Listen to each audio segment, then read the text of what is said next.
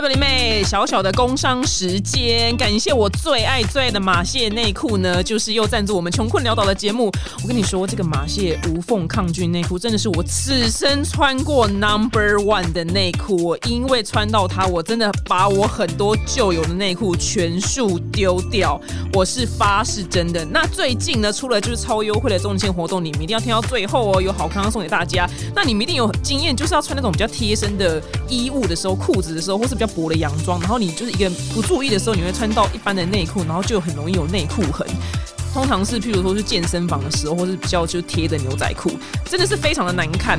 那如果你穿上一般的无痕内裤啊，也不一定会那么的舒适。我个人就是买过超多无痕内裤，跟你说全部都不是卡到阴，就是卡到钢，you know？对，但是马蟹无缝的抗菌内裤是真的无敌舒服。我之前自己的 YouTube 就没有记录的那个每个月的爱用品里面，我就提到马蟹内裤是真的就是爱炸。那没有听过的宝弟妹也没有关系，我要再次强调，就是你穿过就是马蟹无缝抗菌内裤之后。后呢，完全会打破你对内裤的想象。那是我自己亲身体验，它的材质非常的轻薄透气，重点是它。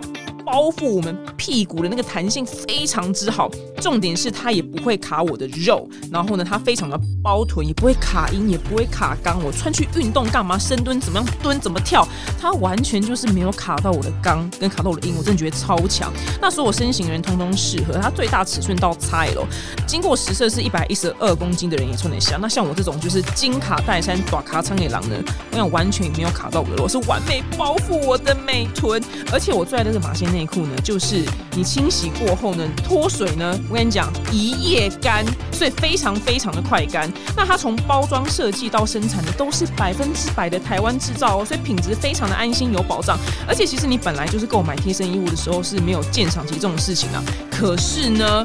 马现在官网居然提供业界唯一的无缝内裤二十八天满意鉴赏期活动，我真的觉得超级领先业界。那最后呢，要跟表弟妹说，这一次的这个马蟹的特别优惠呢，是从十十月十二号到十一月一号呢，推出一个周年庆活动。那你全馆的满三九九，哇，超简单，就这样子免运了。那满六八八呢，送袜子两双；买一零八八呢，再加送一件就是三 D 臀型无痕内裤。那你可以依照你个人的喜好啊，就低腰、中腰跟尺寸，然后颜色呢会随机出。货，那赶快点选下方的资讯栏连接，你结账的时候呢，输入就是表姐的专属优惠代码 D A N N Y 一零，那你可以享有就是官网它原本的优惠之外的，我再给你打九五折的优惠，那使用期限呢，直到二零二二年十一月一号，赶快买起来哦！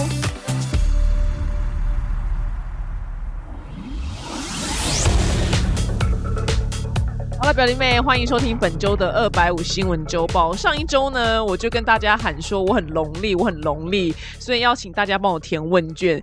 没有想到呢，居然来了一千多份，非常非常的多。然后现在呢，面对的问题就是太多了，不知道怎么看完，所以我只能跟你们说，谢谢你们，我不农历，只是现在问卷太多了，看不完，我也要抱怨，我就是一个如此难搞的女人。没有啦，开玩笑，只是你们要给我点时间，然后呢，我们才能同等。出来，然后做最好的调整。非常谢谢你们，我不农历了。好，首先第一则新闻呢，这个新闻蛮大的，应该蛮多人都看到了，是泰国的幼儿园。这次不是在美国了，是泰国。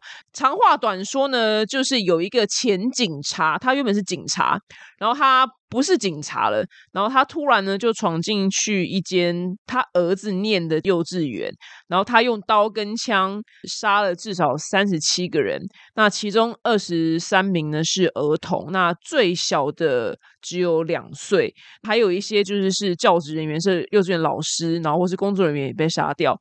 那是在十月六号的时候。他下午的时候呢，闯进去这个幼稚园，那是所谓的无差别杀害。那他杀完这些人之后呢，他就是跑回家，然后把他老婆跟儿子也杀了，然后自杀。呃，我只能说很可惜，他他也死了，所以也没有办法再对他做更多的追讨的责任。这样子，那其实幼稚园他平常会有九十二个学生。那那一天非常的幸运，是因为就学校巴士故障就坏掉了，所以只有二十四个学生在学校里面，所以才没有更多人就是伤亡这样子。那泰国呢是民间拥有最多枪支的国家之一，就不只是美国。那泰国有六千九百万人，民众们有枪的数量是一千零三十万支，你就想象就一半的台湾人，每两个人。其中一人就有枪，这是一个非常荒唐的高的数字。那其中六成呢是合法的枪支，然后四成呢就是所谓的黑枪，就是黑市来，他也没有被注册这样。那这个无差别待遇，通常通常这种无差别待遇，就是如果你真的不幸遇到的话，真的就是比人品跟比阴德，这完全没有得解，因为他是已经在疯狂的状态进行就无差别是扫射。那如果说你今天，因为最近就是 Netflix 上面有一出剧就超红，叫《食人魔达莫》，然后他是在酒吧里面认识人，然后把那个人就是诱骗回家。我想在这边跟大家就是讲说，真的就是你在酒吧里面真的不要乱跟人家回家好吗？就是会发生。那他诱骗到回家之后，因为离他真的杀了那个倒霉鬼，其实中间还会有一段时间要相处。那达莫他总共就杀了十七个男生，蛮罕见的，因为他是 gay，所以他通常是女生被杀，但他杀的是男生。那我我今天比较有一个就是非政治正确的有解方式，是针对这种状况，就是你是被绑走或是一对一这种状况，那无差别扫射真的唯一就是比人品。那这种一对一的状况的时候，因为你看可以看到第一集，就是那男的，那男的被他骗回家之后，然后。达莫就是拿了一把刀，然后要那男的跟他一起看电影，就在家里面看电影。那当然，这过程就非常的恶心，想死要给你看电影去死吧，就是这样，我只想走这样。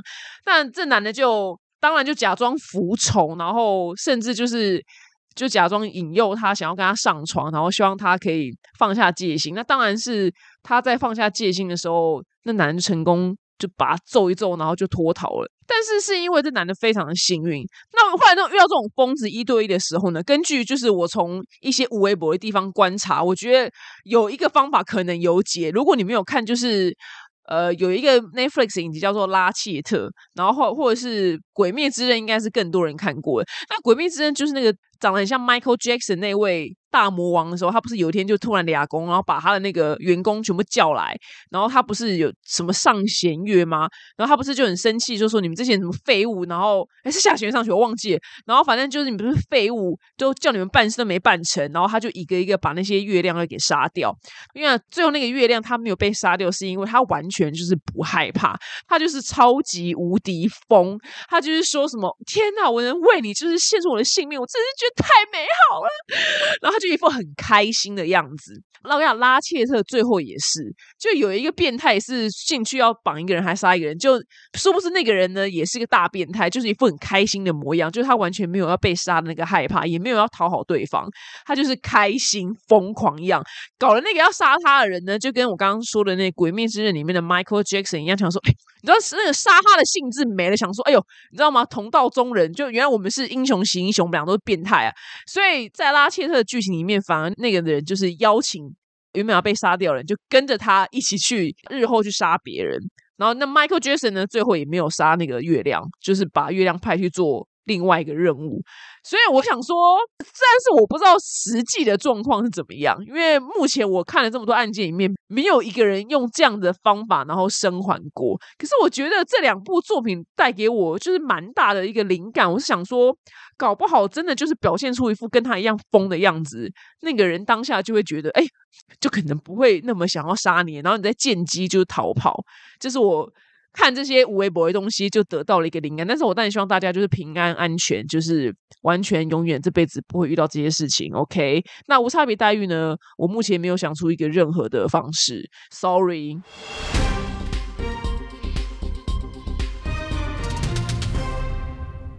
那现在的新闻呢？是，你知道我们大家都是想说减肥减肥，因为我们就是太胖了，所以要减肥。那没想到世界上居然。还是有很多地方，很多人肚子很饿，就是有饥荒发生。那还是一样是非洲的索马利亚。那索马利亚呢，最近就是因为很多复杂原因啊，就是因为它太干呐，或是政治不稳定，然后加上乌俄战争，所以它现在就是饥荒。那很多小孩呢，是真的现在 right now 就是 ing 被饿死。我也不知道哎，就是我从小，因为我记得我小时候，我妈就是有捐钱给。非洲的某一个国家的，透过红十字会，然后捐钱给某一个国家的小孩，然后那个小孩都会每年就固定一些时候就寄信来，就是寄他的照片来，然后用英文就是跟我们聊天，然后当然是那个机构人当然就把它翻成中文，所以就会这样来来回回就是好几年这样，然后没有想到三十几年过去，这个整个非洲大陆怎么就是还是在饥荒？那现在呢，就根据就是统计，索马利亚呢有七百一十万个人就是面临就是吃不饱，就粮食严重的不够。那一百五十万个五岁以下的小孩呢是严重营养不良，然后一百万个人呢就流离失所。那地球的别边呢，先来看到英国，这这两个新闻是其实是蛮有关联的，因为其实全世界大部分的地方都是食物严重浪费的地方，包括。在美国，好，就以前我在小时候大学毕业的时候去美国打工，然后去美国打工的时候，朋友就是在那个小张，他就是在餐车里面工作，然后因为乐园里面会卖一种东西叫火鸡腿，就是吉拿棒跟火鸡腿，那火鸡腿一只超大一只，就是我的小腿，然后它就是超大一只火鸡腿，然后他一天没有卖完的，他们就是全部都要丢掉，他也不让你带回家。就是你也不能带回家，但是我们都会偷带。就是我们当然就是恐怕我们那么下流，我们要偷带，因为那东西就很好吃。然后很多很多吉拿棒，他们就是当天卖不完就要丢掉，因为他隔天不能卖。然后每次小张就说：“哦，我今天又要下地狱，我又丢了好多呃火鸡腿跟吉拿棒，因为他再怎么拿给我们吃，我们真的也吃不完，你知道吗？搞得我那时候还胖到七十公斤，你知道吗？超烦的，我真的胖到七十公斤，整个超级无敌肥。所以他每天都说我要下地狱，我要下地狱。所以地球上的每个地方都是在浪费食物的。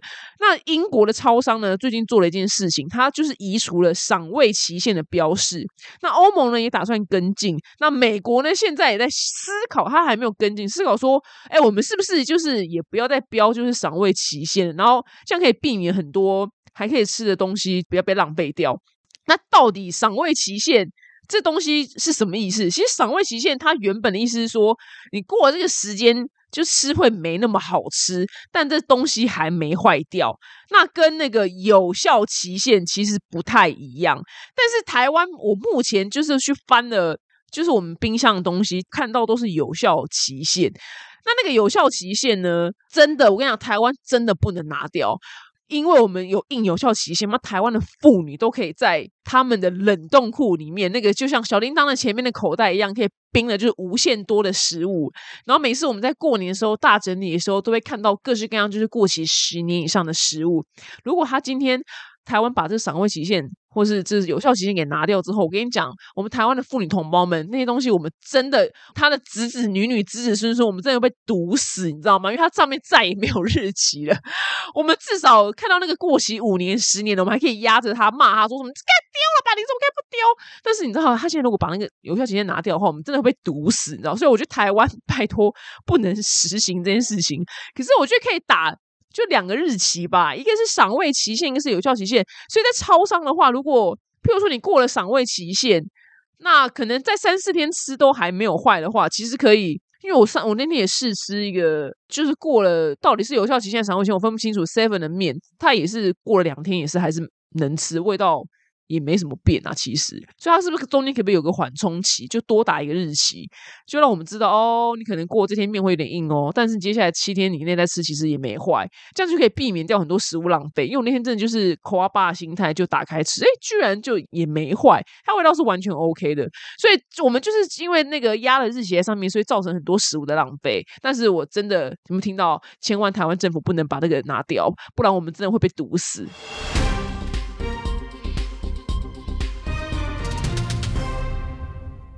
下的新闻呢，我个人非常非常的堵拦，就是美国奥勒冈州呢有一个男的呢，他叫做吉尔莫尔。那他在一九七零年到一九八零年代的时候呢，他就在奥勒冈州，他就性侵九个女生。然后这老兄呢，他每次都出去慢跑的时候，就边跑边就是老二就是养啊养，然后他都是在慢跑的时候去绑女生，然后性侵，所以他被称为就是慢跑之狼。然后没有想到呢，他老兄在被抓到之后呢，三十六年之后可以被假释。三十六年之后呢，也就是今年的十二月，yes，今年他呢最后一次犯案是在一九八六年的时候十二月性侵一个十三岁的少女。那通常来说，就是被性侵的那个未成年的女生是不会被曝光的，只是因为这个少女她是有活下来。那她最近就是自己发文说，她已经知道这家伙会出狱的通知，那她自己也只能慢慢就接受这个。事实。那现在这个吉尔莫尔呢，他在里面就是吃香喝辣的，就是活到了六十三岁，真的是安养天年的概念。那他虽然一生呢都会被呃美国政府列为就性犯罪者，但是呢，他被官方就是评估说他再犯的风险很低，所以呢，地方政府呢，就是如果说要搬到个地方，那地方政府知道，他也不用就是跟当地的居民说，哎哎，这边有一个性侵犯就住在你们家附近。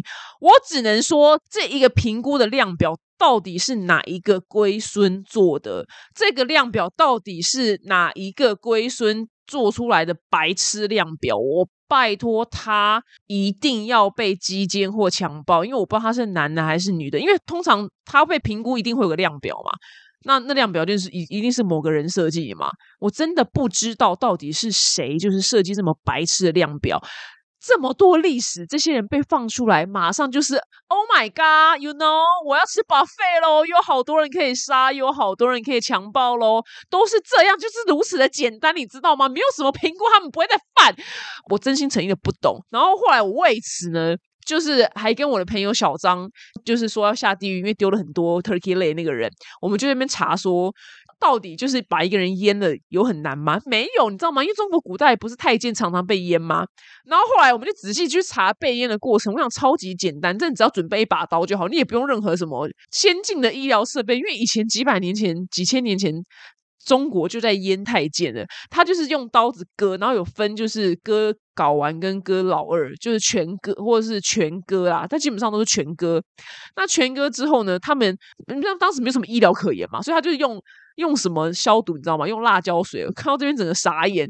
然后他消毒之后呢，就直接割。那他当然也没有麻醉，他就是直接就是硬来。那割完之后，也不是让你躺在那儿。他割完之后，为了要测试你的功能，所以他反正他还会先放一根管子上，一根就是像是脉，你知道脉其实里面是空的，小麦那个杆子，把你尿管给。塞进去之后，因为他怕你尿管愈合，你没办法尿尿嘛。然后他就是被割完之后呢，他要起身，就是走路走两三个小时，要被遛两三个小时，因为他就很痛。但是他就是有人扶着他走两三个小时，想说哇靠，被淹完，然后还要逛搜狗两小时。就小张说，哎，这光听就不想去，哎，就是。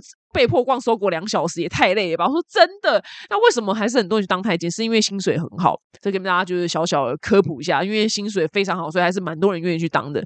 然后呢，就逛完搜狗两三个小时之后呢，就是接下来三天要躺在床上嘛。但是你的手不是床上，是躺在一个木板上面，但是你手跟脚要被绑着，是因为他怕。你在愈合的过程当中，你手去碰你的那个老二，呃没有老二就碰你的下面，所以他为了让你愈合完全，就是把你手跟脚跟绑起来。然后接下来三天过后呢，你就会成为一个太监。我想听起来真的超级无敌简单，你知道吗？我真的很希望可以跟美国政府可以推广，就是你知道古时候呃太监的这个过程的这个整个美德，you know？我觉得该阉对，但我觉得阉掉之后，我觉得手也要剁掉，因为我因为我怕阉了之后，他手还是可以去。做不好的事情，所以我觉得手也要剁掉。但是看到这个新闻，我是真的非常非常生气。我不知道真的是哪个白痴就做出这个列表，他一定要被击奸或强暴。And then 我是希望就是那个这个人不管搬去哪里，当地的居民都能神通广大的知道他就是一个强暴过九个女孩的恶魔，然后大家。盯着他，我不知道怎么盯哎，我真的不知道哎。自己讲到这边都嘴软，你知道吗？怎么盯？这种疯子哪有办法去用正常的方式防他呢？我想一点都不想当美国公民哎，就很多人很想当美国公民，真的是每次看到这种新闻都一点都不想当。我觉得在美国要命过硬才有办法活得下去，跟安养天年。那听到这个新闻，你们有什么感觉呢？也欢迎你们留言跟我分享，因为这新闻我真的很少可以跟周遭人讨论啊。因为对，我不知道为什么只有我看到这种新闻很生气，但我蛮希望。知道你们的想法，所以欢迎留言跟我讨论。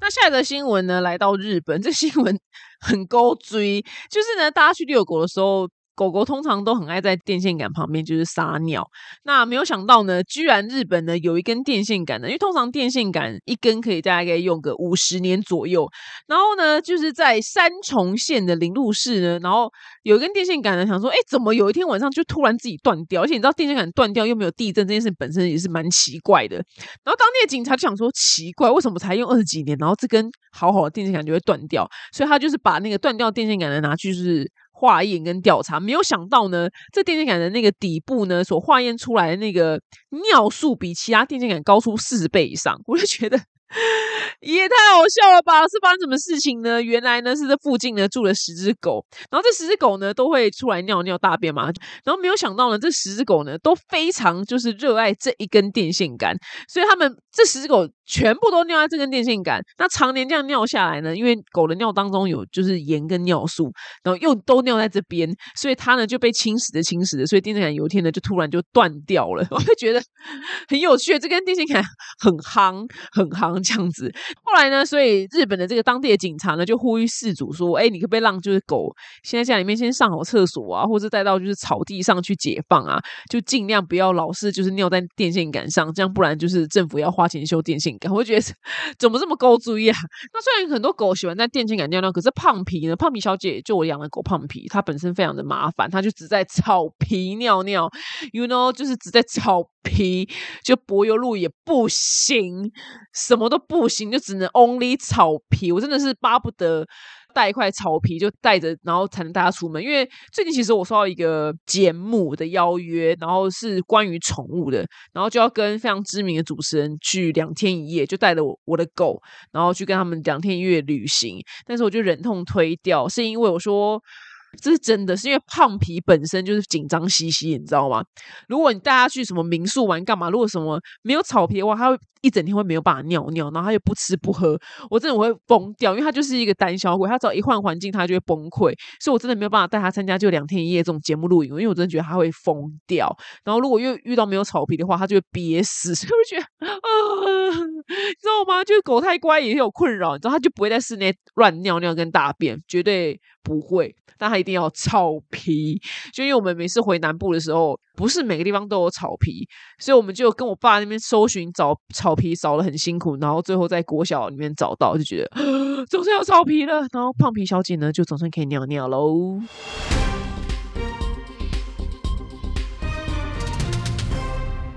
下一则新闻呢，就是网络诈骗。网络诈骗在台湾其实本来就已经非常非常多新闻了，然后连我自己的好朋友也。最近就今年才被骗一百多万，我想说他平常真的可能是没有在看我的文章，偶尔影片，你知道吗？我跟你讲，信表姐等永生好吗？信表姐真的得永生，我已经讲到就是已经我已经腻到就是不想再讲了，你知道吗？就是没有见面或是一开始认识就。马上爱的死去活来，全都是诈骗。这已经讲到我已经我已经腻到不行了，你知道吗？跟余可欣消费刘德华一样，天哪，就是好老的人。然后没有想到，连我自己的好朋友，果然没有在看我文章，也没在看我影片。我到处都讲过，也写过，然后他就被骗一百多万，就在今年的事情。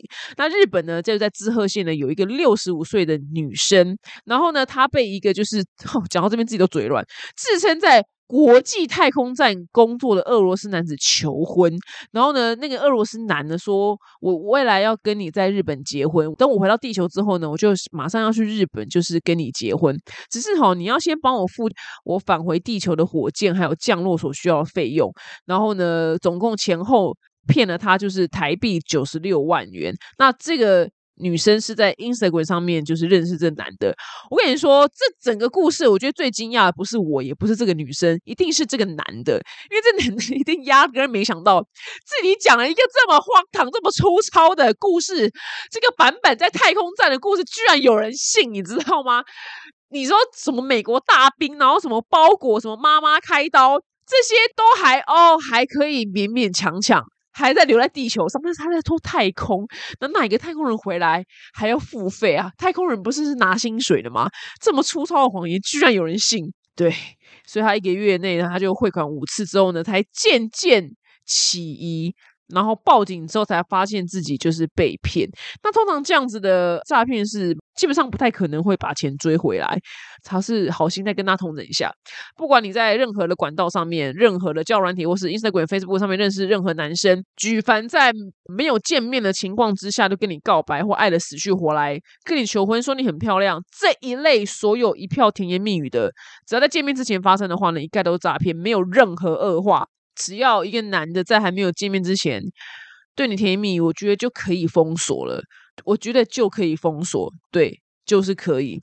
那如果你见面之这一类的诈骗男生，他们是绝对不会出来的，所以你们是绝对不会见到面。那通常你会约见面当天或是前一天，他突然家里面出了一个什么事情，然后你见不到面，这是我朋友遇到的，他都已经人到了那个男生的防御旅馆楼下了。那男的就是突然没接电话或干嘛什么之类，说我睡着了什么的，就是完全没有要见面意思。大方针原则就是没有见面之前，举凡出现甜言蜜语的话呢，就马上可以封锁。那要怎么样抵挡甜言蜜语呢？这件事情我也很抱歉，你知道吗？我也没解，因为我本身刚好很 M，我超讨厌听甜言蜜语的。但是粉丝的 OK，表弟妹甜言蜜我本身都照单全收。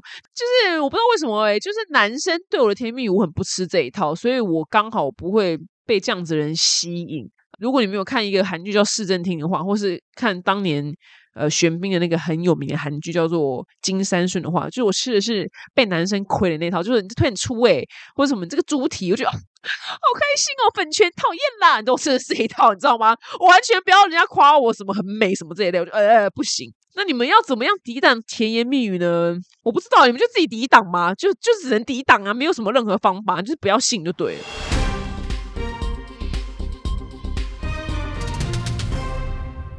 那下一则新闻呢？没有想到下个月居然又要世界杯了，我们四年一次的球迷女性球迷们出动，世界杯呢就是猛男小可爱 buffet 的时候，I don't care 其他杯。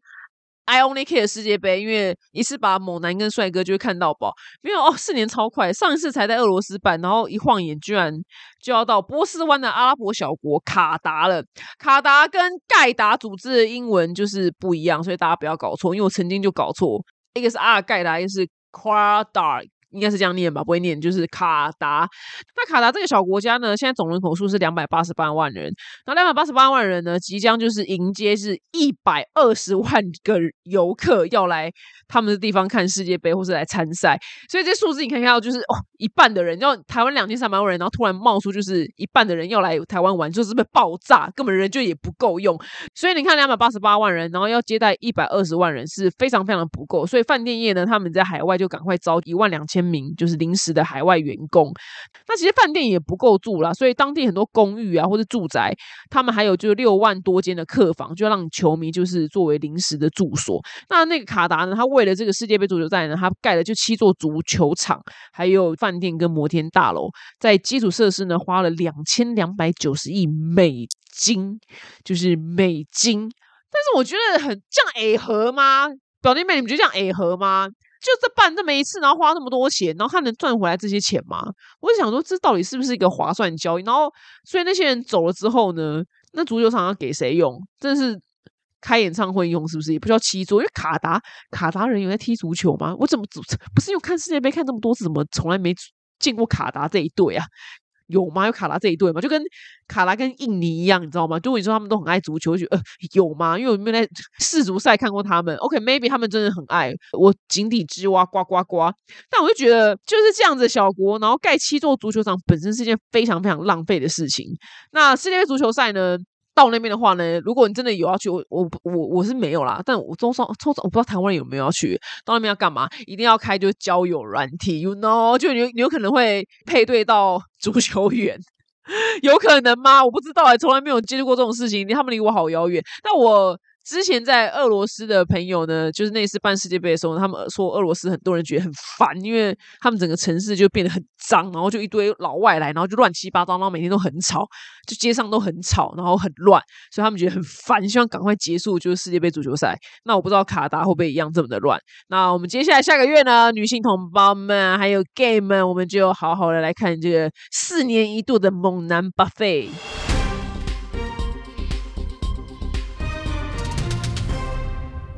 那下则新闻呢？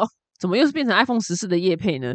就是美国俄亥俄州呢，有一个三十九岁女生呢，她到游乐园玩云霄飞车，然后她在坐云霄飞车的时候呢，她身上的 iPhone 十四 Pro 呢，就车祸侦测的功能呢被启动了，因为她感应到就是瞬间的加速跟刹车这样子，所以 iPhone 十四就以为车祸，所以 iPhone 十四呢就自己拨打九一一报警。那警察呢，其实一接到的时候呢，就先打电话给他，结果他在坐云霄飞车，更没空接嘛，所以警察就呃，他真的出车祸，他真的出车祸了，所以警察们呢就全部都赶到一个叫做国王岛的这个乐园，然后想说车祸在哪里，就一到现场发现哦，当然是没有车祸，是原来他在坐云霄飞车，然后他手机放在身上。那我个人觉得呢，就是。这个女生非常非常的北蓝，因为我去游乐园，就是在美国其他游乐园的时候，每一个设施的入口处都放着摔碎的手机，都告诉你，你的手机如果不放在。置物柜里面的话，你带上去云霄飞车的话，你就是会摔烂，超多只，就是超多，里面飞出来就是会摔烂。我想说，拜托，这不是已经是一个尝试了吗？你干嘛带手机上去云霄飞车？怎么没有让 iPhone 十四 Pro 给摔烂呢？因为其实非常的危险，因为你的那个手机如果飞出来的话，你没办法控制它方向，它有可能砸到后面人的头。所以云霄飞车，你真的是，诶，应该我还没有看过案例，但是它是不无可能的状况，就是你不要带上去云霄飞车好吗？怎么这么北蓝？那 iPhone 十四那个车祸侦测功能呢？我上一集有讲过，我觉得一个更需要的功能。那我怕上集有人没人听，就是我觉得可以用一个言语侦测的功能，让女生遇到危险的时候，比如说我要被强暴了，大吼，然后她直接会自己打给一一九或九一一。我觉得这更实际。车祸我觉得还好。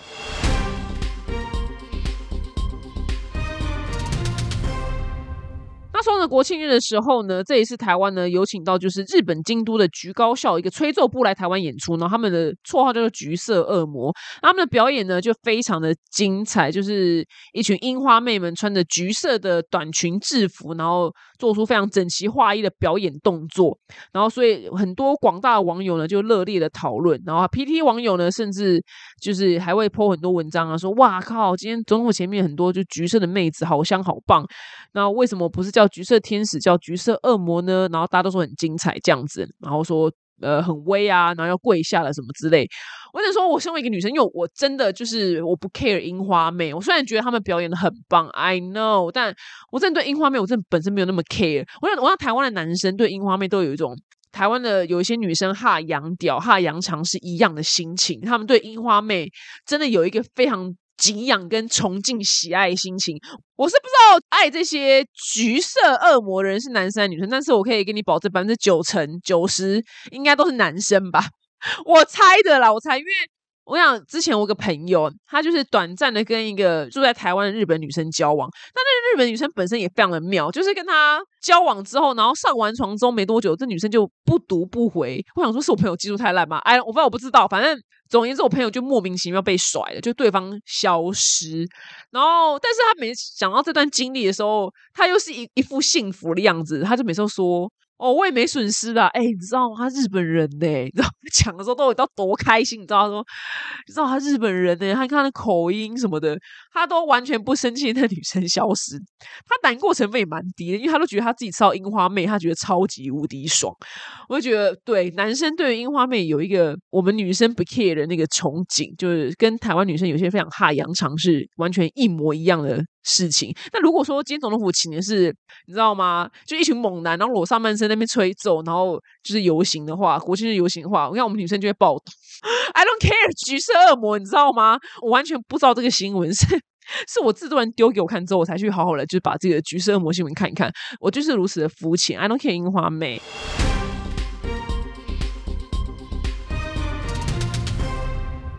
好，那再来呢？最后呢，是我们每一集的你可能听了也没什么用的冷知识时间。那今天的冷知识呢，其实是来自于我那天在工作场合的时候，然后不知道为什么跟工作人员聊到，就美国电影里面常常会有所谓的 hitchhike 这个动作，就是你手比一个赞，然后站在路边，然后请陌生人载你一程。这在欧美国家都有发生，但在台湾应该是蛮少的。那讲到这件事情的时候，我就刚好讲到说，我才不要做这件事情，连死都不做，太危险了。他们就说他怎么会危险？就在场蛮多工作人员就清一色就是反问我说为什么会危险？然后我才很惊讶的知道原来。台湾人不知道这件事情很危险，因为电影里面都非常的美好，都是那个人把你载到一个顺路的地方，然后把你丢下车。因为在澳洲跟美国，因为我没有欧洲的资料库，对我没有其他国家的资料库，我看到最大宗是澳洲跟美国。澳洲上呃还有一个专门就是在高速公路旁边，就是在这种要路边拦车的背包客的一个连环杀手。那美国也非常多，就是他在你之后，他当然就不会载你到目的地，他就是会把你给杀了，或是强暴你，非常非常多。那有一个生还者很特殊，那个女的她是坐上一台卡车，那那个卡车司机当然是没有要载他去他的地方，那卡车司机就把他载去森林里面强暴了。但这女生非常非常冷静，那个人原本也没有要放他走，但是他在车上的时候就跟他聊天干嘛的，还说什么互留电话，就被强暴之后还蛮开心的，假装就是互留电话什么之类的。这个连环变态呢，杀手呢，他是连环，对，应该是他就放下他的戒心，就真的就是把他载回那个女生要去的地方那个家。然后就是说拜拜，所以那女生一进门马上报警，就是说她刚刚被强暴了。那这是个非常非常罕见的案例，她没有被杀。但是拜托你们，真的是去国外的时候不要有这么浪漫的想法，就是 hitchhike。我没想到居然大家都以为跟电影一样，其实我也是以为跟电影一样，是因为我看了太多犯罪频道的时候才发现，哦，原来这件事情。超级无敌危险，OK？这算冷知识吗？我觉得可能算是哦。拜托你们啊，今天的知识超级有用的，突然觉得，如果你去当背包客的话，拜托你横竖就是给我想办法有交通工具，你别给我坐陌生的车，好吗？大家要安全。好啦，以上呢是本周的二百五新闻周报，非常谢谢谢谢表弟妹陪着我，让我不 lonely。我们下周见喽，拜拜。